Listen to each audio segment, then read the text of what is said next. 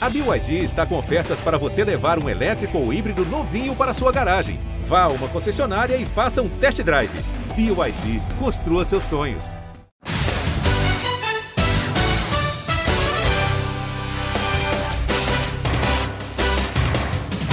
Um abraço para você, amigo ligado no Primeira Descida. Estamos chegando com mais uma edição, uma edição especial do nosso podcast exclusivo sobre NFL aqui no GE. E estamos com essa edição especial para tratar sobre o draft da NFL, a primeira rodada do draft que aconteceu na noite desta quinta-feira em Cleveland, nos Estados Unidos, obviamente. A gente está gravando na sexta-feira de manhã para analisar, debater e trazer tudo que de mais importante aconteceu nessa primeira rodada uma noite muito especial para os americanos, porque é, é aquela noite que muitos torcedores esperam para ver novos jogadores chegando às suas equipes, jogadores que podem mudar a história e a cara de algumas franquias. Então, é uma noite muito especial. E ontem não foi diferente, porque é muita expectativa, é, muitos jogadores de muito futuro e empolgação. Foi um dia bem movimentado, foi uma noite bem movimentada, com trocas, é, atletas saindo em posições que ninguém esperava, outros acima. Enfim, foi uma noite bem movimentada, bem legal para quem gosta de futebol americano e a gente está aqui para debater tudo isso. Mas não foi só a noite do draft que foi movimentado. O dia também foi muito movimentado porque tivemos uma bomba ontem, algo um tanto quanto inesperado, digamos assim, pelo tamanho da situação, mas que a gente vai debater é, e mostrar que talvez não seja algo tão inacreditável, que é Aaron Rodgers, um dos maiores quarterbacks da nossa geração e um dos maiores quarterbacks da história, pedindo, avisando a franquia Green Bay Packers que não quer mais jogar nos Packers. Ele que a carreira inteira é, joga na franquia de Wisconsin, nunca jogou em outra equipe é um dos grandes quarterbacks que a gente tem nos últimos anos, e agora ele definiu, segundo os insiders americanos, que não quer voltar no, para o Green Bay Packers nessa temporada, quer ser trocado, quer jogar em outra equipe. No draft, não tivemos uma troca envolvendo o Aaron Rodgers, o que poderia acontecer. Nesse momento, ele segue como jogador do Green Bay. E agora a gente vai debater, antes de chegar exatamente no draft, a gente vai falar sobre essa notícia bombástica que aconteceu ontem durante o dia. Teve vários desdobramentos até o momento da loteria do draft, mas, como disse, não houve nenhuma troca até este momento. Então, muita coisa ainda vai acontecer envolvendo Aaron Rodgers. Eu estou aqui com Giba Pérez e Rafael Marques, que ficaram muito contentes e felizes com as escolhas de seus times, e eles vão falar sobre isso. Mas antes, Aaron Rodgers, a grande notícia da quinta-feira de NFL. Giba Pérez, o que você acha que levou ou teria levado Aaron Rodgers a tomar essa decisão bombástica de sair do Green Bay Packers? Um abraço e seja bem-vindo mais uma vez. Forte abraço, bom dia, boa tarde, boa noite para todo mundo que está ouvindo. Sempre um prazer estar aqui para falar sobre futebol americano, sobre a NFL. Draft, o momento mais empolgante da off-season. Eu gosto bastante. É... Sobre o Rodgers, cara, é completamente entendível, apesar de surpreendente essa requisição de, de troca, não achei que fosse acontecer, mas é entendível pelo que o, pelo que o mas é entendível pelo que o Packers vem fazendo ao longo da carreira dele. Cara, você tem o Rodgers, que é um dos melhores QBs da história da NFL, e você conseguiu ganhar só um título com ele, chegar no Super Bowl só uma vez com ele. O cara é um fenômeno, o cara foi MVP da temporada regular do ano passado, mas a incapacidade do Packers em montar um elenco ao redor dele para levar o time ao título e principalmente dar mais armas a ele para fazer um ataque melhor, gera insatisfação do cara. E acho que tudo começa lá no draft do ano passado, o draft de 2020, quando o Packers tinha uma classe de wide receivers excelente, tinha ótimas opções na posição em que estava, e aí não só pegou um quarterback que virou reserva e não foi relacionado para nenhum jogo da temporada, como subiu para fazer isso. E aí você tem um cara, um excelente quarterback, um dos melhores da história, que ainda tem anos bons pela frente para jogar na NFL, e você gera uma insatisfação de graça pegando um QB que provavelmente não vai jogar durante o contrato de calor. Porque se você entende que o Rodgers é um dos melhores da liga, que deve jogar mais uns 4 ou 5 anos, o Jordan Love não vai entrar em campo tão cedo. Você queima uma, uma escolha, você rasga uma escolha para um cara que nem é um fenômeno. Se, se esse ano Justin Fields chega na escolha 28 e eles escolhem o cara para ser o futuro da franquia, eu entendo. Falo, beleza, o cara é, é um QB de muito futuro, que tem muito potencial e caiu ali na 28. Você pega e aí você vê o que, que vai fazer, que foi exatamente o que eles fizeram com o Rodgers e o Brett Favre. Só que você subir para pegar o Jordan Love, sendo que você ainda tem alguns anos de Rodgers pela frente, é comprar uma briga à toa, é gerar um desgaste completamente inútil. E aí chegou na segunda rodada, eles tinham boas opções de wide receiver de novo, eles pegaram o terceiro running back.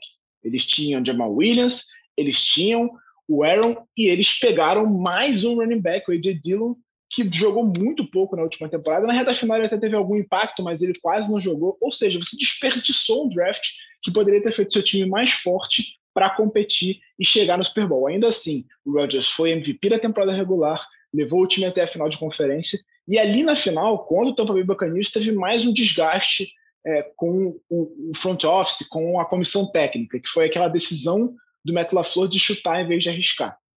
Acho que ali também gerou uma insatisfação do Rodgers, ele não gostou daquela decisão, ele até, em alguns momentos ele foi perguntado sobre isso, ele meio que desconversou, Agora ele está apresentando um programa de, de, de quiz, de, de, um programa de TV dos Estados Unidos. E aí um participante fez uma brincadeira com ele sobre isso. Ele fez uma cara meio aquele sorriso amarelo, sabe? Então o Rodgers tem vários motivos de insatisfação com a franquia. E aí provavelmente ele falou: ah, quer saber? Tô de saco cheio, vou procurar um lugar melhor onde eu vá ter sucesso.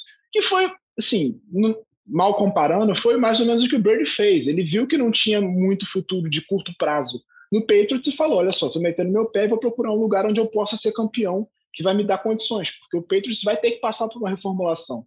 Ele vai ter que passar por uns dois, três anos para reconstruir esse elenco e de fato brigar em alto nível. E o, o, o Patriots, o, e o Tom Brady sabia que não teria esse tempo. O Rodgers também está vendo o tempo dele se encurtando e vê o Packers fazendo muito pouco para ajudar ele a chegar mais um título. Acho que isso é o principal motivo. E para passar dois dados que deixam claro isso que o Giba falou, as últimas 10 escolhas do Green Bay Packers de primeira rodada de draft, nove foram de jogadores de defesa e uma foi o Jordan Love, que é o jogador, teoricamente, para substituir o Aaron Rodgers. Ou seja, realmente não tem nenhum, nenhuma ajuda nesse sentido do Green Bay para dar armas para o Aaron Rodgers. E um dado que ele existia até o, começo da última temporada, eu não lembro exatamente se isso mudou é, nessa última temporada, mas até o início da última temporada, o Aaron Rodgers tinha dado um passe para touchdown na carreira para jogadores selecionados na primeira rodada do draft. O Peyton Manning, por exemplo, tem mais de 100, o Tom Brady também muitos, e o, o Aaron Rodgers tinha um na carreira esses dois dados mostram que não existe. Para o Mercedes Lewis, né? Isso, exatamente, que não é um grande, um grande astro, digamos assim. E esses dados mostram. É, agora, claramente... são, agora são quatro. Agora são, são quatro, quatro. quatro para o Mercedes Lewis. Então, isso numa carreira de quantos anos? 13 anos, mais ou menos, que ele, que ele tem de titular lá em, em Green Bay. Então, 16 anos. Não, titular, titular são 13. É, então. Ele foi draftado em 2005. É, então, assim, não tem como. É, a gente sabe que o Aaron Rodgers não tem a personalidade das mais simples, mas é justificável a revolta dele nesse sentido, porque ele não, não recebe o, o apoio, as armas que um jogador do calibre dele merece ter. Rafão, você concorda com isso? Acha que esse é o, é o principal motivo? O Aaron Rodgers está certo? Enfim, como que você vê a, essa decisão dele de, de não voltar para o Green Bay Packers? Acho que é basicamente isso, sim. Primeiro, dar um abraço para você, Fafs, para o Giba, para os ouvintes. É, eu acho que o, o Rodgers ele está frustrado e, e ele está se vendo sem perspectiva nesse Green Bay Packers, porque ele acha que ele não consegue, imagino que ele acha que não consegue conquistar um título com o elenco que tem e tem um front office que não dá as peças para ele conseguir é, chegar no próximo nível de um contender ao Super Bowl mesmo, de chegar lá e ganhar. E o draft de ontem provou isso novamente. Eles escolheram um, um cornerback, o Eric Stokes, em vez de, de tentar pegar um recebedor, um, um wide receiver, um tight end, dava para ir no Pat Frymore, dava para tinha um monte de opção boa de wide receiver, eles foram de, de cornerback. E aí agora acho que a maior dúvida é, é mesmo saber para onde que ele poderia ir. A diretoria dos Packers bate o pé, diz que não vai trocar o, o, o Aaron Rodgers. É, faz sentido também pelo lado deles, já que você tem um cara que é o atual MVP e, e também que tem um contrato muito caro para você sair dele, mesmo que você faça trocas. Mas é, também, por outro lado, não dá para entender o que os caras fazem, né? Eles fazem por birra, eles estão. Custa fazer um chamego no cara, tá aqui, ó, uma escolha de primeira rodada para você, se divirta. Agora para de me encher o saco. Alguma coisa do tipo, porque eles ficam nessa, fala que ele é o quarterback do futuro próximo deles, mas não, não ajudam, então não sei o que acontece. É, eu ia até falar com vocês agora justamente sobre isso. Quais possíveis destinos do, do Aaron Rodgers? As, as notícias ontem é, falavam que uma lista de desejos, entre aspas, dele é, eram San Francisco 49ers, Denver Broncos e Las Vegas Raiders. Só que para o Aaron Rodgers ter um. para o Green Bay Packers aceitar é, liberar o, o, Aaron Rodgers, teria que, que vir muita coisa em troca, muita coisa. E talvez a grande opção fosse ontem com o, uma terceira escolha do, do San Francisco 49ers, mas isso passou. Então, o que, que vocês acham que, que pode acontecer nesse sentido? O que, que faria o, o Green Bay Packers aceitar? Que time que tem capital para oferecer algo que o Green Bay Packers é, aceite uma troca pelo Aaron Rodgers? Eu acho que ficou difícil agora, Fafs, porque talvez a maior chance que tivesse ontem era com o Denver Broncos, que tinha uma escolha relativamente alta, uma escolha top 10, era a nona escolha. Eles ficaram na escolha, não trocaram o Denver Broncos e selecionaram o Patrick Sertain é, na nona escolha. Foi surpreendente até. E, e era um, uma, um dos assets, né? Uma das coisas que eles poderiam ter envolvido numa troca pelo, pelo Aaron Rodgers, dar essa nona escolha, dar mais, sei lá, duas escolhas de primeira rodada, escolha de segunda rodada, trocar é, escolha um do outro tal, para fazer um pacote. Eu acho que por, por é, capital que poderia oferecer, o Denver Broncos era a melhor opção. O Las Vegas Raiders entra aí na, na opção mais mercadológica, de estar tá ali perto da Califórnia, é, onde a mulher dele trabalha, onde ele, acho que ele está gravando o Jeopardy lá também, o programa, então seria uma opção mais é, até geográfica e mercadológica do que puramente por, por futebol, até porque eu acho que o time dos Las Vegas Raiders, mesmo com com Aaron Rodgers é, ainda teria muito trabalho para ainda teria que mudar bastante para virar um contender de verdade. Então, acho que era o Broncos, mas meio que acho que passou esse, essa, esse bonde aí. Não, não sei se. Não vejo agora, a não ser que aconteça algo muito surpreendente, como poderia ter muita chance dele dessa troca ser realizada a partir de agora. É, no momento em que o Broncos escolheu o, Certain, né, que foi até, como o Rafa falou, foi um pouco surpreendente, considerando que o Broncos tem um problema na posição de quarterback, você tinha o Justin Fields e você tinha o Mac Jones disponíveis. Então, esperava-se que eles fossem pegar um QB. Quando eles escolheram o Certain, que era, para mim, o melhor cornerback da classe, é, e que era uma das principais necessidades do Packers, começou até uma especulação de que foi uma escolha feita pelo Broncos para depois fazer a troca com o Packers. Porque como o Packers tem o Love, escolheu o Love para ser o futuro da franquia, não necessariamente eles buscariam um QB lá em cima. Eles poderiam buscar o principal cornerback da classe para resolver o problema deles na defesa. Mas quando chega na escolha do Packers, o Packers pega o Eric Stokes, que é um cornerback, essa troca para de fazer sentido, porque você teria dois cornerbacks de primeira rodada, não faz muito sentido é, esse cenário de uma troca dessa escolha para o Packers e mais outras escolhas de futuro. Então, aparentemente, de fato, passou a oportunidade. O, o, o Packers bateu o pé, disse que não vai trocar. O GM, ontem, depois da primeira rodada do draft, deu uma entrevista coletiva e ele disse que não vai trocar o Rodgers de jeito nenhum, não existe essa possibilidade, não tem a menor chance disso acontecer. A oferta que foi reportada do 49ers foi muito boa. O Los Angeles Rams, antes de trocar pelo Stafford, consultou o Packers a possibilidade de trocar pelo Rodgers, porque essa treta já está rolando há mais de mês. A gente ficou sabendo só agora, mas já tem um tempão que o Rodgers falou que não quer voltar. Os times ficaram sabendo e começaram a fazer ofertas, né? Então o Rams procurou, fazia sentido geograficamente e esportivamente para o Rodgers. o 49ers fez uma oferta muito boa e disse, é, os insiders dizem, inclusive, que o Rodgers achou que já tivesse certa a troca, ele achou que ele seria o jogador do São Francisco 49ers e foi uma coisa que gerou mais insatisfação nele, porque ele achou que fosse rolar a troca, ele achou que o, ele iria jogar em São Francisco e depois ele viu que não, que não era bem assim, que o Packers recusou a troca. E também o Denver Broncos foi um que foi bem especulado ontem, no dia do draft, mas aparentemente essa troca não vai acontecer mesmo.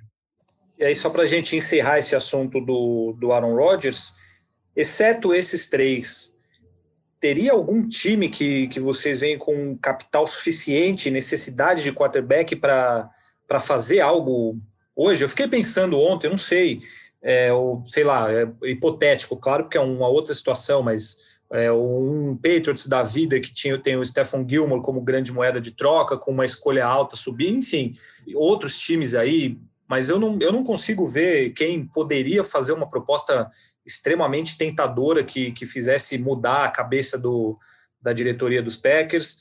É, só para a gente encerrar, tem alguém fora dessa lista que o, o Giba até citou o caso dos Rams, mas que talvez possa é, vir a fazer algo que tenha capital suficiente para isso, na visão de vocês? Eu acho. Tá, eu estava olhando a lista aqui. É difícil. Agora tem que teria que sair uma algum time lá do do nada assim que a gente não imaginaria mesmo que tem sei lá um quarterback novo que pode é, envolver esse quarterback novo mais escolhas tal um time como o Miami Dolphins por exemplo vai se os caras oferecem o Tua e agora eles têm um monte de escolha de, de primeira rodada no, no ano que vem eles têm duas escolhas de primeira rodada deles e a do ah não acho que do 49ers entrou na troca do do, do Philadelphia Eagles, mas eles têm mais escolhas de primeira rodada ainda. É, e poderia ser um, um caso, assim, mas tudo esses times que é difícil você imaginar, por enquanto, que, que pudesse dar certo. Um Eagles, por exemplo, oferece o Jalen Hurts, mais um monte de escolha de primeira rodada aí que eles têm também. Aí e, ele vai ter o mesmo, a mesma raiva, a mesma raiva com o recebedor que ele tem no Green Bay, ele vai ter lá em Filadélfia, né? Ah, agora eles têm o Davonta Smith, tem é, o Jalen é, Rigor também. É, ele vai ter dois recebedores de primeira rodada, pelo menos. Exatamente. Então, só se vier um time do nada, assim. Mas ia, ser, ia ter sido engraçado se ele tivesse ido para o 49ers. Depois de tudo que aconteceu no draft dele, que o Alex Smith foi escolhido com a primeira escolha, sendo que o Aaron Rodgers era muito cotado para essa primeira escolha, ele foi lá escolhido lá, posição número 24, 25, e se eu fosse o Rodgers, eu ia chegar no 49ers, pegar a camisa e falar: tô aqui, ó, tô me aposentando, tchau, tomo vocês aí, seus trouxas. É, e vale lembrar, ele é torcedor do 49ers. O Rodgers é da Califórnia, ele jogou na Universidade da Califórnia, então ele era torcedor quando era criança, da região. É, eu acho que, sinceramente, eu não vejo como pagar Rodgers. Que, que, o que é uma proposta tentadora por, por, um dos maiores quarterbacks da história da NFL, que tem pelo menos mais uns quatro anos de, de bom nível como titular? Acho que começa com pelo menos três escolhas de primeira rodada, né? Pois é, assim, eu, eu acho já difícil pagar o Deshaun Watson, que é um cara que, por mais que seja bem mais novo, ele não é tão provado quanto o Rodgers. Ele tem mais problemas, agora tem o primeiro extracampo e tal. Mas eu já acho que é difícil você pagar pelo Deshaun Watson. Como, como você o que você cobra para um cara que é um, um, franchise quarterback? É muito difícil você estabelecer isso. Considerando que é o Rodgers, um cara que certamente é Hall da Fama, vai ser um first ballot Hall da Fama. Sinceramente, eu não, não sei como pagar isso, não sei o que é uma proposta tentadora. Quatro escolhas de primeira rodada é, é, muito abstrato você pensar em escolhas de primeira rodada de daqui três, quatro anos. Vale a pena você abrir mão do cara que pode te levar a títulos por uma escolha que você nem não tem a menor ideia do que vai acontecer daqui a três anos. Então, eu sinceramente não vejo como pagar o Rodgers. É por isso que eu acho que o Green Bay está falando, não tem a menor possibilidade. Porque ofertas desse gênero, três escolhas de primeira rodada, eles devem ter recebido. Até a oferta do, do, do 49ers era nesse sentido, era a terceira escolha geral que eles poderiam pegar é, um, um, dos três melhores quarterbacks do, do, draft, era escolha do ano que vem e acho que a escolha de primeira rodada também do outro ano. Era uma, uma oferta muito boa que o 49ers fez. É difícil você fazer, oferecer mais do que isso, mas é porque eu acho que o Rodgers não tem preço, é basicamente isso. É isso aí, muita coisa vai acontecer ainda até a temporada começar, com essa notícia que provavelmente vai ser a grande, a grande história até se resolver. Há quem diga também que o Rodgers possa ter feito isso para dar uma pressionada no Green Bay Packers em busca de bons nomes de recebedores para ele no draft. Se foi, não deu nada certo, porque o, o Green Bay selecionou um cornerback na primeira rodada. Então, hum, muita coisa ainda vai acontecer. É, a gente vai atualizando sempre aqui no podcast, lá no, no GE também.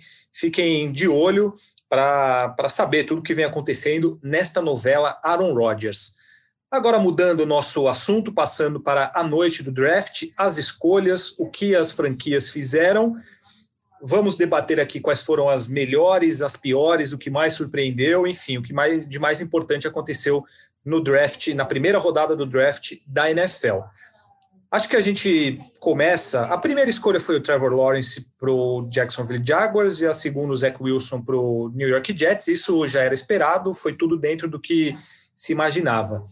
A terceira escolha, a do San Francisco 49ers, era a que gerava a grande especulação desse draft. A gente pode considerar que até o draft foi na quinta, talvez até na quarta-feira, o, o Mac Jones, quarterback de Alabama, era o candidato maior a ser o escolhido, o que gerava muita polêmica, porque ele não é o melhor quarterback disponível, não era o melhor quarterback disponível para a terceira escolha. Você tinha o Trey Lance e o Justin Fields como nomes teoricamente acima dele. Mas o Mac Jones agradava muito ao Kyle Shanahan e ao a, a franquia San Francisco 49ers, isso de acordo com aquilo que saía muito na imprensa. Mas o, o San Francisco 49ers escolheu o Trey Lance, um jogador que vem de uma universidade que não é das mais famosas, digamos assim, não joga numa, numa conferência tão forte, que é North Dakota State, e é um jogador que não foi tão testado, digamos assim, no college. Mas foi a escolha e deixou muita gente tranquila, porque ele é considerado melhor do que o Mac Jones. E aí eu pergunto para vocês, amigos: um, vocês decidem quem começa. Um, o São Francisco acertou ao escolher o Trey Lance ou errou ao deixar, deixar passar o Justin Fields, por exemplo? E dois, eu vi é, no Twitter aí jornalistas falando que sempre foi uma dúvida entre Justin Fields e Trey Lance. Teria sido o Mac Jones uma grande cortina de fumaça para atrapalhar os planos das outras franquias? O que, que vocês acham com relação a esses dois questionamentos? Para começar pela última, eu acho que eu estou tentando entender o qual o sentido de fazer uma cortina de fumaça se você tem a terceira escolha do draft e as outras duas primeiras estão praticamente definidas? Para mim não faz sentido nenhum que tenha sido uma cortina de fumaça mesmo, esse papo todo de Mac Jones. É, eu li ontem, acho que não sei se foi o Adam Schefter ou se foi algum outro insider americano dizendo que o, a comissão técnica do 49ers não sabia até a hora do anúncio quem seria o quarterback escolhido que isso aí ficou entre o GM e o front office do, do São Francisco 49ers, que a comissão técnica não sabia até a hora da escolha quem seria. Acabou sendo o Trey Lance, acho bacana. É, e, cara, eu acho que é um mistério para mim. Acho que a gente pode descobrir daqui um tempo, daqui uns meses, daqui uns anos, qual, o que, que aconteceu realmente com a avaliação dos, dos GMs dos times sobre o Justin Fields se foi o, a possibilidade a, de epilepsia, que foi um quadro que, que surgiu agora, que ele tem é, casos de epilepsia que ele, que ele poderia ter e tal, se isso afetou a cotação dele no draft, ou se é algum outro problema fora do campo, porque não faz sentido. A gente, todo mundo que, que a gente vê entre nós mesmos, todo mundo falando, pô, o Justin Fields é mais jogador que o Mac Jones e o Trey Lance, Justin Fields é isso, Justin Fields é aquilo, e não foi isso que se traduziu na, nas escolhas do draft, não só pelo 49ers que pegou o Trey Lance primeiro, mas pelas escolhas que vieram depois. O Detroit Lions poderia ter pego o Justin Fields, o Carolina Panthers poderia ter pego, o Denver Broncos poderia ter pego. Ninguém quis. E teve o Chicago Bears que subir da 19 da 20 para a 11 escolha para pegar, porque, pelo que eu andava lendo na, na imprensa de Minnesota, o Vikings poderia sim é, pegar o Justin Fields se ele caísse. Se ele passasse da 11 primeira, era muito provável que ele, que ele viria para os Vikings, porque É, o Cowboys ia escolher em 12 não ia querer quarterback, o, o Chargers ia escolher em 13 também não ia querer. Então, provavelmente sobraria o Justin Fields na 14 para os Vikings. Mas não entendo de verdade essa queda dele. Acho o Trey Lance um bom prospecto. Eu acho que ele pode ser muito bem lapidado nesse time do San Francisco 49ers. Ele vai ter pelo menos aí uma temporada atrás do Jimmy Garoppolo. Acho que agora também se definiu isso, né? Provavelmente o Jimmy G vai ser titular do 49ers agora, jogar essa temporada. E aí o Trey Lance vai pegando playbook, vai vai se acostumando com o jogo da NFL, já que ele ficou a temporada de 2020 fora também pela Covid. Então, eu acho que é uma boa escolha sim. Queria o Justin Fields, mas não é nenhum crime o Trey Lance ter saído na terceira escolha para os 49ers. E você, Giba, qual, qual a avaliação que você faz com relação a essa escolha do São Francisco 49ers? Você também preferiu o, o Justin Fields? É, eu, eu, particularmente prefiro o Justin Fields, é o meu quarterback número 2 dessa classe. Eu acho um cara de, de piso muito maior do que o Trey Lance e o teto não é muito menor. O Lance é, é o quarterback, assim, em termos de prospecto, que tem possibilidade de evolução maior nessa classe. É um cara com um braço muito forte, fisicamente muito, muito. Ele tem muito talento físico, ele tem velocidade para correr, ele tem algumas coisas para desenvolver em termos de técnica, de precisão, de trabalho de pés. Então, é um projeto. O Trey Lance é um cara para ser desenvolvido com calma. E aí casa muito com o discurso do Fernandes ao longo de toda a off-season de que o Jimmy Garoppolo seria o titular nessa temporada. O Niners falou isso durante todo o tempo. Em nenhum momento eles falaram, não, tem uma possibilidade, vamos ver o que acontece. Não, eles sempre falaram que o Garoppolo seria o titular. É claro que a gente vê times fazendo isso, draftando depois, mas casa com o discurso. Faz sentido você pegar o Trey Lance tendo um quarterback para ficar de titular esse ano e pensando no futuro. O Garoppolo já conseguiu levar o time ao Super Bowl, não foi exatamente por causa dele, mas você sabe que ele é um cara que não compromete, ele é um cara que consegue conduzir o ataque se tiver todo mundo saudável, se ele mesmo estiver saudável, ele consegue conduzir esse ataque levar esse time a competir em alto nível. E aí você tem tempo para desenvolver o Trey com calma e transformar ele no quarterback que ele pode ser. Jogar ele agora de titular seria um erro. Acho que ia só queimar a etapa, ia só prejudicar ele. Ele ia ter que trocar o pneu com o carro andando, então é melhor dar um ano para ele para aprender com calma, se desenvolver, aprender o playbook, e aí no ano que vem vai ser, vai ser titular com certeza. E aí o Garoppolo pode até ser trocado, cortado, enfim. Mais ou menos o que o, o Kansas City Chiefs fez com o Patrick Mahomes. Né? Ele chegou, ele era um cara que também tinha muito potencial, tinha um braço forte, mas que era um projeto. Ele tinha algumas coisas a desenvolver e aquele ano atrás do Alex Smith foi essencial para ele virar o que ele virou. Estou dizendo que o Trey Lance é o novo Mahomes? Não, não estou falando isso, mas ele tem potencial para ser um excelente quarterback.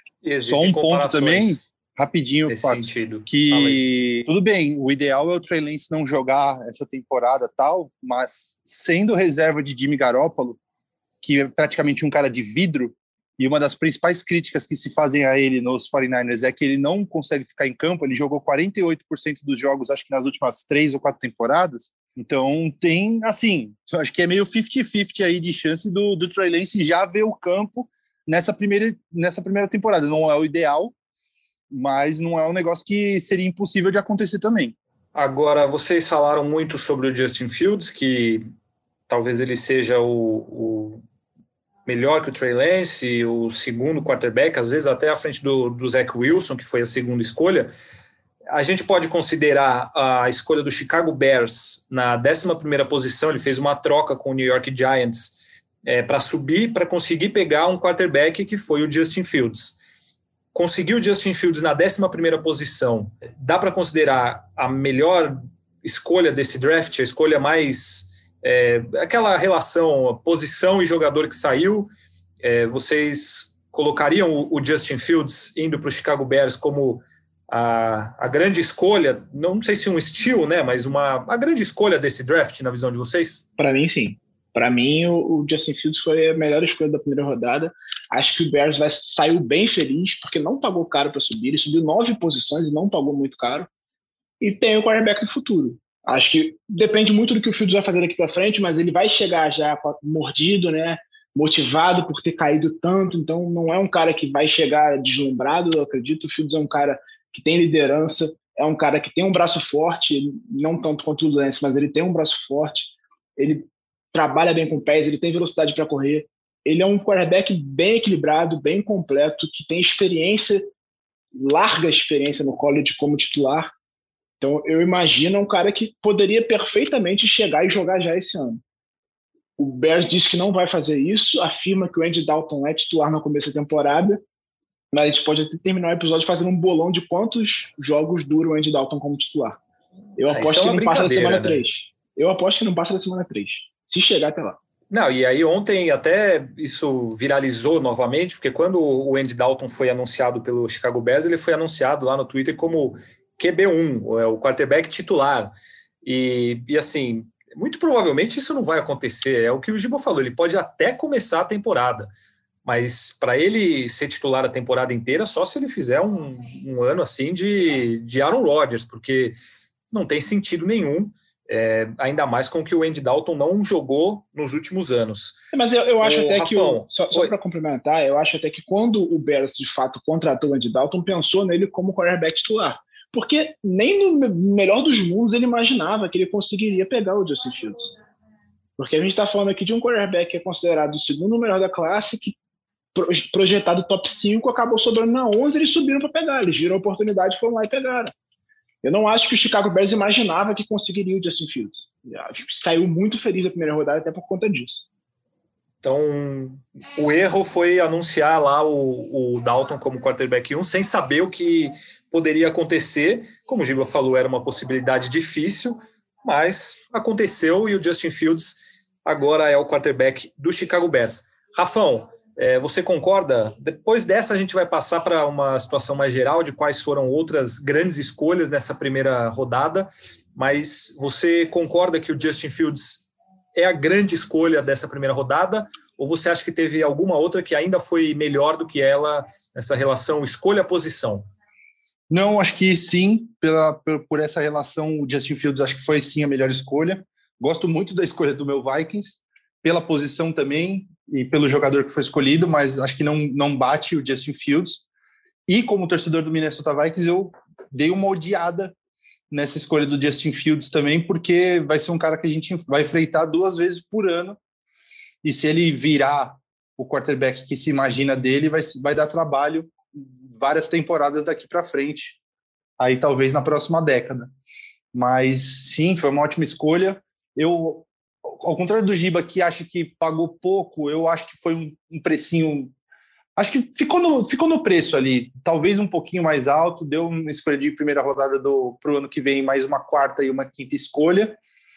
É, mas o Chicago fez o certo. O Chicago tinha que precisava de um quarterback com talento, com futuro, porque o Andy Dalton claramente não era essa, essa resposta.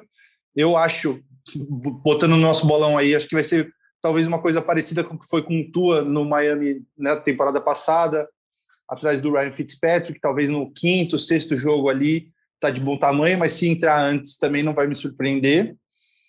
E é isso, acho que foi foi tá, foi uma escolha muito boa mesmo, talvez a provavelmente a melhor escolha desse primeiro dessa primeira rodada. E vale ficar de olho para ver como que vai ser o desempenho do Justin Fields, começando ou não entre os reservas, mas é uma atração muito legal para um time que busca um quarterback é, de qualidade que se fixe com, com um desempenho bom na posição depois de alguns anos sofrendo com o Mitchell Trubisky, uma aposta que não deu certo no Nick Foles. Então, Justin Fields talvez seja uma aposta muito interessante. É uma aposta interessante, a gente não sabe se vai dar certo ou não, para uma das franquias mais tradicionais da liga. É, a gente pulou, né? Falou que o, o a 11 primeira escolha foi a, a melhor, digamos assim, na, no draft.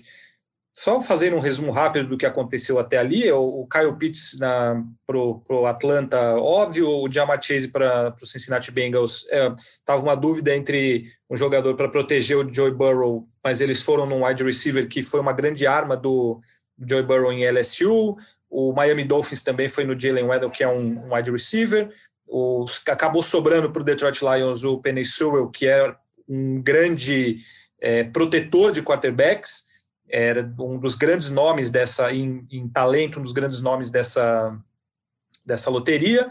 Uh, Carolina Panthers foi no JC Horn, que é um cornerback, me surpreendeu um pouco ele sair na frente do Patrick Surtain, que foi a nona escolha para o Denver Broncos, o a Devonta Smith foi para o Philadelphia Eagles, que todo mundo sabia que iria no wide receiver. Chegamos no Justin Fields na 11 primeira escolha. Espaço aberto para vocês agora, amigos, da 11 até aí a 32 segunda. Não sei que vocês queiram citar algo antes. Quais foram as outras grandes escolhas desse draft, aquelas que mais agradaram vocês por aquilo que o time precisava, é, o jogador que sobrou em determinada posição? Quais vocês consideram as grandes escolhas desse draft depois do Justin Fields no Chicago Bears? É, eu queria destacar antes do Fields, acho que o Devonta Smith é uma escolha que faz muito sentido, que eu esperava que sobrasse na 12, mas como o Giants pegou um, um wide receiver na 11, na 20, quer dizer, o Giants era o, era o 11. E aí o Eagles pulou o Giants trocou com o Dallas Cowboys da 12 para 10 para pegar o Devonta Smith. Ou seja, eles tinham a informação de que o Giants queria o Devonta Smith, queria um wide receiver. Logo depois, rolou a troca, o Giants desceu e o Bears subiu para pegar o Justin Fields. E na 20, o Giants pegou um wide receiver. Ou seja, o Eagles tinha certeza que o Giants ia no Devonta Smith e fez o movimento certo para pegar o wide receiver que eles queriam. Era a principal necessidade do time. O Devonta Smith é um talento muito grande. Eu adoro ele como jogador. Já gostava dele na temporada passada, antes do, do, dele fazer miséria no college no ano passado. Eu gostava muito dele. Pegaria ele na primeira rodada no draft de 2020 se ele tivesse se candidatado. Ele poderia, mas não foi. E acho que é um jogador que vai acrescentar muito nesse ataque de Filadélfia se ficar saudável. Vamos ver. Acho que ele vai ter que ganhar um pouquinho de massa, porque a gente já citou aqui, ele é muito magro para a posição e pode acabar sofrendo algumas lesões, mas em termos de talento, para mim, excelente a edição do Philadelphia Eagles, vai sanar o problema deles de wide receiver. Daí para baixo, para baixo do Justin Fields, acho que a gente teve algumas excelentes escolhas. Eu gosto muito da escolha do Minnesota Vikings. O Christian Darrisaw é um excelente é, offensive tackle e principalmente como foi feito. O Vikings desceu da 14, a gente até esperava que ele fosse pegar o Vera Tucker na 14, né? O Rafão botou isso no nosso mock, mas eles desceram, ganharam escolhas e ainda pegaram um excelente offensive tackle. Acho que é um acréscimo muito bom para o time. Vai fazer o time mais forte e era uma grande necessidade, né? Então, acho que foi uma excelente escolha. Eu gosto do Vera Tucker no, New York Jets também, é um bom movimento. O Chargers pegando Rashawn Slater na 13 foi excelente, maravilhoso. E mais um jogador que eu gostei bastante foi o Quiripay na 21 para o Indianapolis Colts é uma escolha segura. Eu acho o pai é um cara de um teto um pouco baixo para a posição, mas é uma escolha bem segura para o Colts, era uma necessidade. E, particularmente, eu gostei bastante das duas escolhas do Baltimore Ravens. É isso que eu ia falar. Eu fiquei sabendo que, que você gostou aí da, da escolha do wide receiver Rashad Bateman na 27. É, essa informação é verdadeira? Ah, o Rashad Bateman basicamente era a escolha dos meus sonhos para o Ravens, considerando todo o cenário, obviamente. Eu não esperava que fosse sobrar nenhum dos três principais wide receivers da classe. O Kadarius Stone, para mim, que foi a escolha do, do, Giants na 20, não era um bom encaixe em Baltimore. É um jogador talentoso, eu gosto dele, eu acho que é um bom slot receiver, mas para o Ravens não faz muito sentido. Você tem o Marquise Brown que joga no slot, você tem é, um grupo de Tyrands que pode alinhar ali também, que é bem interessante. Tem o Mark Andrews, né, que alinha no slot várias vezes. Você tem o Devin Duvernay, que é um, um segundo anista. Você tem o James Prochet, também é um segundo anista que joga no, no setor. Então, eu acho que o Tony não, far, não faria sentido. Sendo, considerando isso, a principal necessidade de wide receiver do Baltimore era um wide receiver grande, que consiga ganhar bolas contestadas e que tenha velocidade também para atacar o fundo do campo. O Bateman é perfeito, é um encaixe perfeito para esse ataque do Baltimore vai trazer tudo que o time precisava na posição e vai ser uma arma muito interessante para o Lamar Jackson. É o jogador que eu mais queria e caiu certinho. O De Costa não hesitou. O De Costa, o GM do Baltimore Ravens, falou que é, o draft desse ano se desenrolou exatamente como o Baltimore Ravens queria. Os jogadores que eles mais queriam foram os que sobraram, tanto na 27 quanto na 31. O, o Bateman é, é para mim, assim, o quarto wide receiver da classe, e isso diz muito, porque essa classe é muito boa.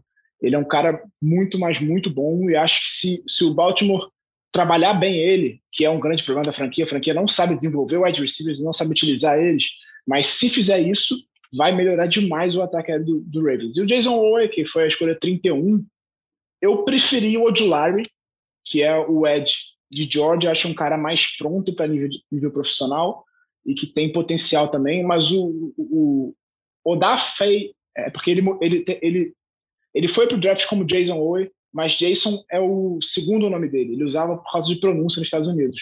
O nome dele é Odafei Owe e ele disse que vai usar Odafei porque agora as pessoas têm que aprender a falar o nome dele. Então, o Odafe Owe, para mim, é um cara de muito potencial na posição de pass rush. Ele tem um, um, arsenal físico muito bom, ele é muito rápido, ele é forte, ele consegue ganhar na velocidade dos tackles, mas a parte técnica dele precisa ser desenvolvida. Ele é um cara para. Ele é um projeto.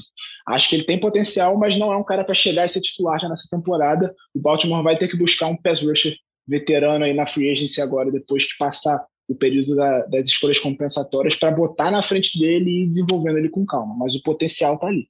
Rafão, sabemos também que você ficou muito feliz com a escolha do Minnesota Vikings. Acho que deu um sustinho em você no momento da troca, mas depois o, o resultado foi muito bom. É, fale sobre essa escolha e quais outras você destaca também como as melhores na sua opinião. Acho que o general manager dos Vikings, o Rick Spielman, que a torcida carinhosamente chama de Slick Rick, ele teve mais sorte que juízo nessa.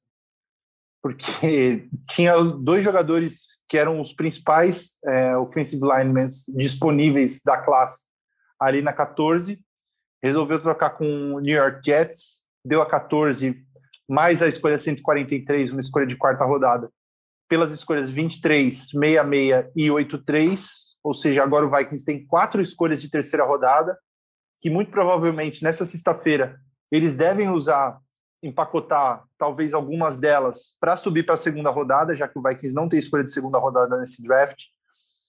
E acabou que, o, que as escolhas seguintes foram muito favoráveis para o Vikings.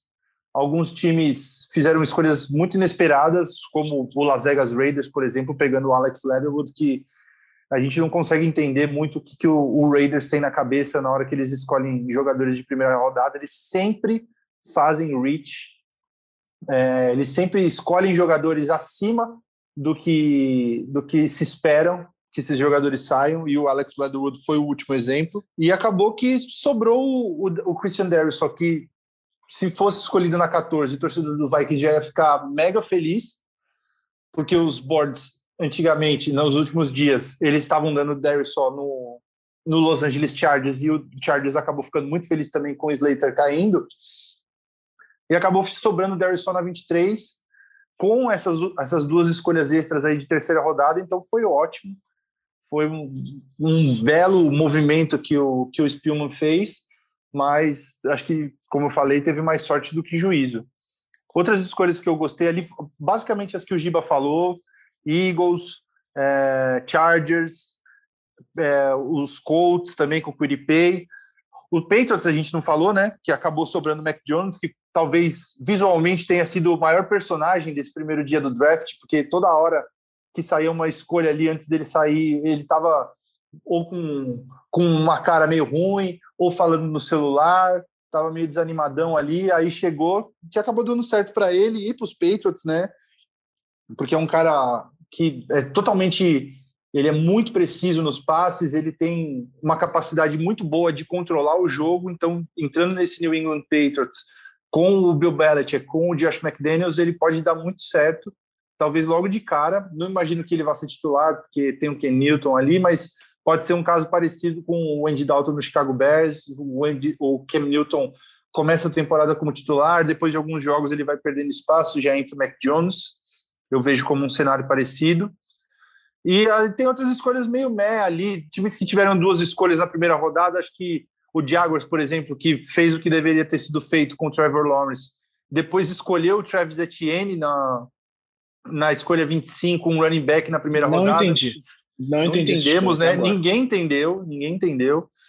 O Dolphins também achei meio perigoso, acabou pegando o Jalen Waddle, que foi uma escolha boa, mas eu, por exemplo, teria ido com o Penesu, que para mim é mais jogador, mas escolheu o Jalen Waddle e depois escolheu o Jalen Phillips também na, na escolha número 18.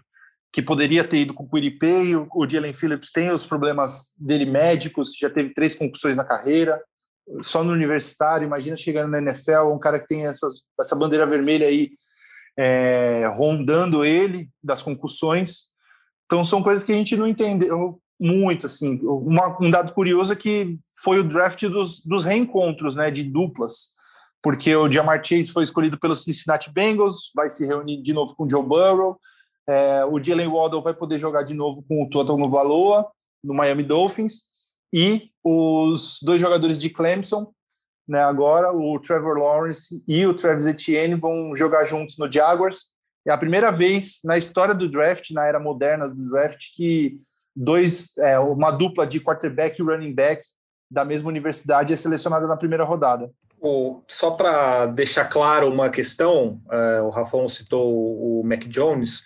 É, a gente falou aqui, né, até para o nosso ouvinte entender, a gente criticava muito o San Francisco 49ers caso ele escolhesse o Mac Jones na terceira posição. Por quê? É, o Mac Jones, ele é, Mac Jones é um bom quarterback, é um cara muito preciso, vem de ótimos números, enfim. Só que com outros dois quarterbacks que são melhores que ele é, à disposição, não faria nenhum sentido o São Francisco escolher o Mac Jones na terceira posição ele sobrar na 15ª para o New England Patriots, aí sim é uma excelente escolha, é até abaixo do que, do que ele poderia sair, ele era cotado para estar tá mais para cima, então, por isso essa diferença. O, o Mac Jones para a 15 escolha é uma ótima escolha é, e acho que pode dar certo com o, com o Bill Belichick ali. Ele, é, o Ken Newton é um jogador que é, corre muito bem, correu muito bem na última temporada, mas não foi efetivo com passe, com lançando a bola no jogo aéreo. E o Mac Jones pode muito bem fazer esse papel, então acho que, que é um encaixe interessante. Outro dado é, importante que a gente é, sempre fala aqui, né, falou muito nas nossas análises sobre a importância do, do jogador vir de Alabama, do esquema do time, a diferença que faz. Eu estou fazendo a conta aqui, foram um, dois, três, quatro, cinco, seis, seis jogadores de Alabama escolhidos na primeira, na primeira rodada. Isso mostra, obviamente, a força do time, é, o quão é, forte e eficiente é esse programa de Alabama, que muitas vezes entrega jogadores prontos para a NFL justamente pelo seu é, estilo de jogo, o trabalho do Nick Saban lá, que é um dos maiores técnicos da história do futebol americano universitário. Enfim, é, é muito, muito e importante. só para corroborar com o que a gente falou e... do Justin Fields, seis jogadores de Alabama escolhidos na primeira rodada do draft, o que aconteceu com eles no, nos playoffs da NCAA, eliminados para o Ohio State.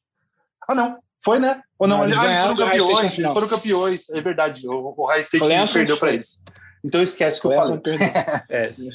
Não, só, só para dar mais um, uma situação sobre a questão das duplas que o Rafão falou, vai ter um, um climãozinho em, em, Miami, né?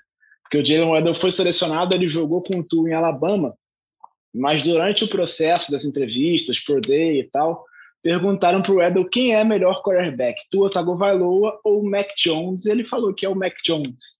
Então acho que vai, vai ficar uma situação meio desconfortável ali em Miami. A famosa torta. E se eu não me engano, o Jalen Hurts ele foi quarterback também de Alabama, né? Antes dele se transferir. Então pode ser, mas eu, eu, não sei se o Devonta já estava lá. Tava, é, tava, tava Então, então mais um reencontro aí. O, o, o Devonta, Agora, se eu não me engano, falei. foi ele que recebeu o passe do Tua para touchdown que valeu o título nacional que o Tua barrou o Jalen Hurst naquele ano na final levou o time ao título. Se eu não me engano, o passe foi para o Devonta Smith. Então ele já tinha jogado com o Jalen Hurts. É, vocês já falaram um pouco sobre isso. Não sei se o Giba quer colocar alguém. Eu tenho uma é uma espécie de, de ranking aqui, um gráfico, digamos assim, dos jogadores que foram selecionados muito acima daquilo que se esperava que eles fossem, como o Rafão citou no caso do, do Leatherwood. Mas por esse esse estudo que eu achei aqui, eu acho que ele foi até compartilhado pelo Adam Schefter, não lembro com qual desses insiders que eu, que eu peguei aqui, mas o que está muito acima, que está muito, muito além do, do que era esperado, o principal deles é o, é o Peyton Turner, que é o defensive end, que foi para o é, New Orleans Saints. Aí depois vem o Eric Stokes, que a gente citou que foi o cornerback que foi para o Green Bay Packers, o Joey Tryon, que é o, o linebacker do, Tampa Bay Buccaneers, mas aí é uma questão também de um time que volta com todos os seus titulares. E aí depois vem o, o Leatherwood, que é, foi para o Oakland Raiders é, na 17 posição, que foi surpreendente. No nosso mock draft aqui, eu coloquei ele na 24 posição para os Steelers e fui criticado duramente, xingado aqui pelos meus companheiros, e ele saiu na 17, então isso mostra o tamanho da bobagem que foi feito pelo Oakland Raiders. Obviamente pode ser que dê certo, mas é, foi muito acima do esperado. E aí depois vem o, o Jamin Davis, Kadar Stone, Gregory Rousseau, enfim, é, piores escolhas. Algo, algo a mais? Vocês já citaram aí, falaram do, do Leatherwood, a escolha do é, Jacksonville Jaguars com Travis Etienne, que não, não era tão esperado também. Alguma que, que dá para olhar e falar assim: olha que cagada que foi feita no, no draft, ou nenhuma fugiu muito do, do esperado nesse sentido de ser terrível? Eu odiei a do Giants. Cadero Stone no, nos Giants. Eu não gostei. É, o, o, contexto geral dos Giants acaba igualando, porque eles conseguiram um retorno bacana pela escolha número 11, desceram até a 20, né, na troca do Justin Fields com Chicago, mas a escolha do Cadero Stone não, não, me, não me desce, porque o time já tem três recebedores muito competentes, assim, que dá para dá jogar, porque já tem o, trouxe o Kenny Golladay, tem o Sterling Shepard e o Darius Layton, tem dois tight bons, tem o Evan Engram e o Kyle Rudolph, e agora traz o Cadero Stone na escolha 20, sendo que você tem ou várias outras necessidades dentro do time, por mais que seja um bom prospecto tal, mas para mim não era nem o, o quarto wide receiver da, da classe, Poderia ter ido no Rashad Bateman, até no Elijah Moore e no Terrence Marshall antes do, do Kader Stone. Então, para mim, não, não me desceu. Acho que foi um, um reach também, que nem foi o, o Raiders. É, não gostei do Eric Stokes no Packers. Já falei do Alex Leatherwood. Então, foram, foram essas. Acho que essas são as principais, assim, que eu, que eu não gostei. Não gostei do Najee Harris no Steelers também. Acho que não se pega running back na primeira rodada. E o JC Horn, para mim, também foi um pouquinho mais alto do que deveria ter sido, de, do que deveria ter ido. Foi a, oitava escolha do draft no Carolina Panthers. Acho que basicamente essas escolhas aí que não me desceram muito. Sobre o Najee é. Harris no, nos Steelers, só para falar sobre os Steelers rapidinho, Giba, é, a gente vai, falou vai. sobre isso, né? É muito, é muito arriscado você escolher um running back na, na primeira rodada ainda mais na, na 24, assim, que não é uma trigésima escolha, por exemplo, 31. Mas a necessidade dos Steelers é tão grande, tão grande, que eles escolheram um cara que é, que é muito bom, foi muito bom em Alabama, foi muito bem lá, e acho que era mais uma questão de necessidade claríssima que o time não tem running back praticamente, mas sempre fazendo esse, esse adendo. É, é estranho, estranho, não, é arriscado você pegar um running back na, na primeira rodada. Dentro do cenário de uma extrema necessidade, eles foram um cara que se mostrou ser muito bom.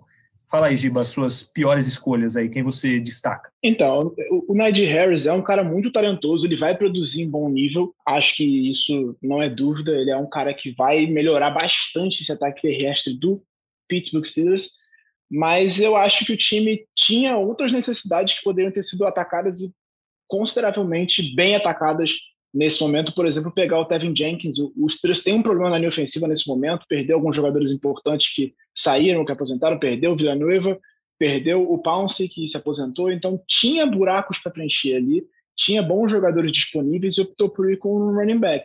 Se não melhorar a linha ofensiva, não adianta ter o Saquon Barkley ou o Najee Harris ou quem quer que seja. O jogo terrestre não vai andar, então eu acho que poderia ter feito uma escolha melhor nesse ponto, o Algico gosta dessa escolha, achei ela ótima, maravilhosa, inclusive não podia ser melhor. Eu não gosto muito da escolha do Tony também, eu acho que o Giants poderia, por exemplo, ter pegado o Query Pie, que saiu na escolha seguinte, faria muito mais sentido, atacaria uma necessidade, é um jogador que ajudaria bastante esse time. É, eu não gosto nem um pouco da escolha do Alex Leatherwood, principalmente levando em consideração que você tinha o Christian Darrisol, você tinha o Tevin Jenkins, você tinha outras excelentes opções na mesma posição do Leatherwood. O Leatherwood não passa nem perto de ser o terceiro tackle dessa classe, nem perto. O, o Raiders, eu não sei o que, que eles fazem, eu não sei o que acontece lá, se eles jogam roleta russa, se eles sorteiam o nome que eles vão escolher, mas eles todo ano fazem isso. Eles pegam um jogador que ninguém espera, assim, você fica, cara, o que, que eles estão fazendo? Foi, foi assim com o Damon Knight, foi assim com o, o Pass de Clemson, que eu esqueci o nome, mas era esperado na primeira rodada, mas não lá em cima, como eles pegaram. Então, eles estão sempre puxando jogadores que a gente espera que vão sair é o Clelin Farrell. Isso, o Clarence Farrell. Clarence Farrell é um e jogador o Henry Ruggs também no ano passado, né? Com Jerry Judy e Sid Lang na frente.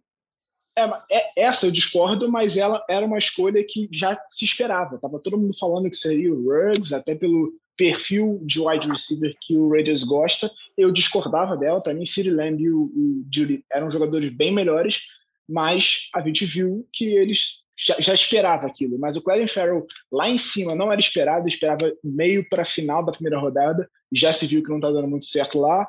O, o, o Damon Arnett ano passado também ninguém entendeu. E agora o Leatherwood, sinceramente, o que, que o Raiders está fazendo, o departamento de scout do Raiders, a gente não consegue entender. E essas escolhas estão se provando erradas no campo, eles não estão dando certo. Tá tendo problema, os jogadores não estão se desenvolvendo, então ninguém esperava e eles não estão surpreendendo ninguém. Então, para mim, o Raiders foi a pior. Mais até que o Peyton Turner, que eu acho que foi um reach, não tinha, porque tinha opções melhores na mesma posição por Saints. Eu acho que foi um erro pegar ele ali. Você tinha até o Aziz Larry que não saiu, eu gosto mais do que, do que o Peyton Turner. Eu acho que o Peyton Turner ele consegue jogar mais para dentro da linha, ele é um cara mais versátil, mas eu não gosto dessa escolha aqui, porque se poderia pegar ele no meio da segunda rodada, até para o final da segunda rodada talvez ele sobrasse. Ele era cotado ali da 60 para frente. Então, muito cedo para pegar. Acho que o, o Saints tinha opções melhores. O Saints, por exemplo, precisava de um, de um wide receiver.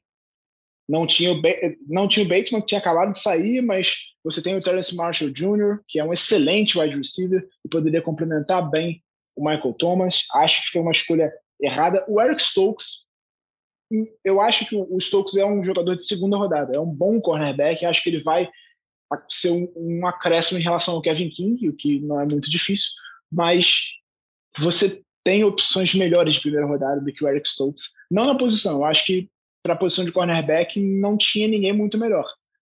Mas você tinha, por exemplo, que eu acabei de citar para o Saints, o Terence Marshall Jr. Você está com um problema na posição de wide receiver, você tem que agradar o seu QB, você tem um excelente wide receiver sobrando e você deixa passar para pegar um cornerback que provavelmente estaria no meio da segunda rodada. Então, não gosto dessa escolha, acho que não vai acrescentar tanto. E a escolha do Jaguars, para mim, é inacreditável. Você acabou de pegar o, o seu quarterback do futuro, você tem outras grandes necessidades, você tem o principal running back calouro dali. Ele acabou de ter uma temporada de mais de mil jardas como um calouro não draftado, e aí você gasta uma escolha de primeira rodada no running back é, é inacreditável o que o Jaguars fez, sinceramente. Se você tivesse, sei lá, se o teu running back fosse o, o, Frank Gore, 40 anos na cara jogando, aí beleza, você gasta lá a escolha de primeira rodada no Travis Etienne, eu vou discordar, mas eu, eu entendo. Você tem um segundo anista que teve uma temporada espetacular como calouro, que por uma boa parte da temporada foi cotado para calor ofensivo do ano, e aí você gasta uma escolha de primeira rodada no, no running back. Ou seja, se, se trouxe um cara que vai que vai pressionar a jogar, porque ele tem um contrato muito mais alto. O contrato de James Robinson é quase de graça, porque ele não foi draftado. E aí você gasta uma escolha de primeira rodada no running back, vai vir com um contrato muito mais alto, que é amigo do seu QB, e você basicamente arruina a carreira do James Robinson, porque agora ele vai ser forçado a ir para o banco por causa do custo. Entendeu? Então não faz o menor sentido essa escolha. Para mim foi a pior escolha da primeira rodada. O, o, o Jaguars tinha muitas opções de fazer aqui. Ele podia pegar um jogador de linha ofensiva para ajudar a proteger o Trevor Lawrence. Ele poderia pegar um wide receiver. Ele poderia pegar um cornerback. Ele tinha trocentas opções do que fazer aqui. Muitas opções. Podia pegar um linebacker para ajudar o Miles Jack. Ele tinha. Podia pegar o Trevor Moore, melhor safety da classe, que ainda está disponível. Você precisa de ajuda nessa secundária. E você gasta uma escolha de primeira rodada no running back. Eu nem sou torcedor do Jaguars, estou revoltado. A gente percebe a revolta nas suas palavras, Giba torcedor dos Jaguars se sente representado por você nesse momento, pois ele está cansado do que vem acontecendo com a franquia nos últimos anos, mas agora vem a esperança aí com o Trevor Lawrence. Pode mudar porque é uma primeira escolha digna, um grande prospecto, o melhor dos últimos anos na NFL. Para a gente finalizar rapidinho, queria pedir para vocês uma, é, uma análise bem rápida dos nomes que tem à disposição ainda para a segunda rodada, que começa hoje, é, o Christian Barmore, Trevor Morg, o, o Uso Coramoa, é, a gente falou dos wide receivers, ainda tem o Elijah Moore, o Terrence Marshall Jr., enfim, rapidinho, Giba e Rafão, é, os principais nomes são esses mesmos, tem bons nomes ainda disponíveis para essa segunda rodada, né? Acho que tem alguns bons nomes, eu gosto bastante do Tevin Jenkins, não entendi o Coramoa cair saindo atrás de Jamin Davis e de Zayvon Collins. Não que eu não goste dos dois, eu acho dois bons prospectos na posição, mas eu acho o Coramoa um cara é, melhor cobrindo passe, um prospecto melhor do que eles dois. Eu não entendi os dois caindo tanto. O Tevin Jenkins, eu achei que ele fosse sair na primeira rodada também, é um bom teco. Acho que o Jaguars vai conseguir suprir a lacuna com ele. Agora, na 33, eu imagino que seja o Tevin Jenkins a escolha, vai ajudar bastante a proteger o Trevor Lawrence. É, o Terence Marshall Jr., eu gosto muito. Se fosse ele no lugar do Bateman, eu não ficaria triste, apesar de eu gostar mais do Bateman. Eu entenderia. O, o Marshall Jr. é um cara de mais de 1,90m que é muito rápido, muito rápido. Tem um arsenal de, de armas muito bom. Acho que quem pegar ele vai ficar bem feliz. É um jogador de uma universidade que tem tradição, inclusive, em revelar bons wide receivers. Você tem o Odell Beckham Jr., você tem o Jamar Chase, que foi uma última rodada, você tem o Jarvis Landry. Então, excelentes jogadores saindo de LSU da posição. Então, eu acho que o Marshall Jr. acabou um pouco relegado a segundo plano nesse time com Justin Jefferson e Jamar Chase, mas ele é muito talentoso também. E acho que, que vai ajudar bastante quem draftar ele. O Elijah Moore, eu via antes do processo que muitos times, os insiders dizendo que muitos times estavam botando o Moore como quarto wide receiver da classe. Aparentemente não, não foi uma realidade, né? Porque, por exemplo, ele poderia desempenhar um papel muito parecido com o Kadarius Stone. E eu acho ele melhor que o Kadarius Stone. E não entendi o que, que o Giants fez. Se fosse para pegar um, wide receiver com característica de slot, por exemplo, eu acho que o Ed Moore faria mais sentido do que o Kadarius Stone naquele, naquela posição ali. E tem o Aziz Odilari, que é um cara que eu gosto bastante, o Ed de Georgia, queria no Baltimore na 31, entendo a escolha do Owen, mas eu acho que o Aziz Odilari vai ser um, um, bom pass rusher também, e acho que pode sair aqui no comecinho da segunda rodada. Bom, esses nomes mesmo, algum que você destaca para a gente finalizar? É, eu acho que esses que o Giba falou, a Santi Samuel Jr. também sobrou, é, Christian Barmore, Walker Little também, acho que a classe se você, os times que estão atrás de jogadores de linha ofensiva vão achar muito, muito valor nesse segundo dia aí. Tem o Liam Ashberg, tem o Kevin Jenkins, Walker Little, Wyatt Davis, só para falar cinco aí, mas tem muito talento nessa, nessa, nessa para essa segunda rodada e terceira. E quem souber escolher direitinho aí vai sair com jogadores que podem ter impacto logo de cara, assim, para a próxima temporada. Eu gosto bastante do Eichenberg, inclusive, que você citou, eu tinha esquecido dele. Bom jogador, acho um teco de bastante potencial. É isso aí, amigos. Se vocês quiserem conferir a lista certinha com as 32 primeiras escolhas, quem foi para cada time, de onde eles são, de quais faculdades eles são, só entrar lá no GE, na página de futebol americano, tem tudo certinho, todas as escolhas separadas, definidas, é, a cobertura feita ontem pelo Giba lá no GE, tem bastante coisa, então, se quiser todos os detalhes, nome a nome, posição a posição, é só entrar no GE. Rafão, um abraço a você, até o próximo Primeira Descida. Falou, Fafs, Giba, queridos ouvintes. Semana que vem a gente está de volta para analisar o resto do draft. Valeu. Valeu, Rafão. Valeu, Giba. Um abraço. Até a próxima. Valeu, gente. Forte abraço. Até a próxima. Até terça-feira que a gente vai analisar todo o draft. É isso aí, a gente fez essa edição especial para falar sobre como foi a primeira rodada do draft, a bomba do desejo do Aaron Rodgers de sair do Green Bay Packers. Dois episódios na semana, tá bom, né? Tem bastante informação, o pré-draft, o pós-draft, pós-primeira rodada. Semana que vem a gente volta com uma análise completa de todas as rodadas do draft, quem se deu bem, quem se deu mal. Enfim, como falou o Giba, terça-feira a gente volta com mais um episódio no nosso dia oficial do Primeira Descida. Como esse episódio é, é extra, é um episódio que não era esperado, digamos assim, como as pessoas é, recebem, ficam sabendo, assinando Primeira Descida, se inscrevendo no seu agregador de podcast favorito. Então, faça isso que sempre É, os episódios aparecem para vocês, vocês são avisados de novas edições, novos episódios do Primeira Descida no ar. É isso, amigos. Obrigado pela audiência mais uma vez. Semana que vem a gente volta com mais um Primeira Descida. Um abraço a todos e até a próxima.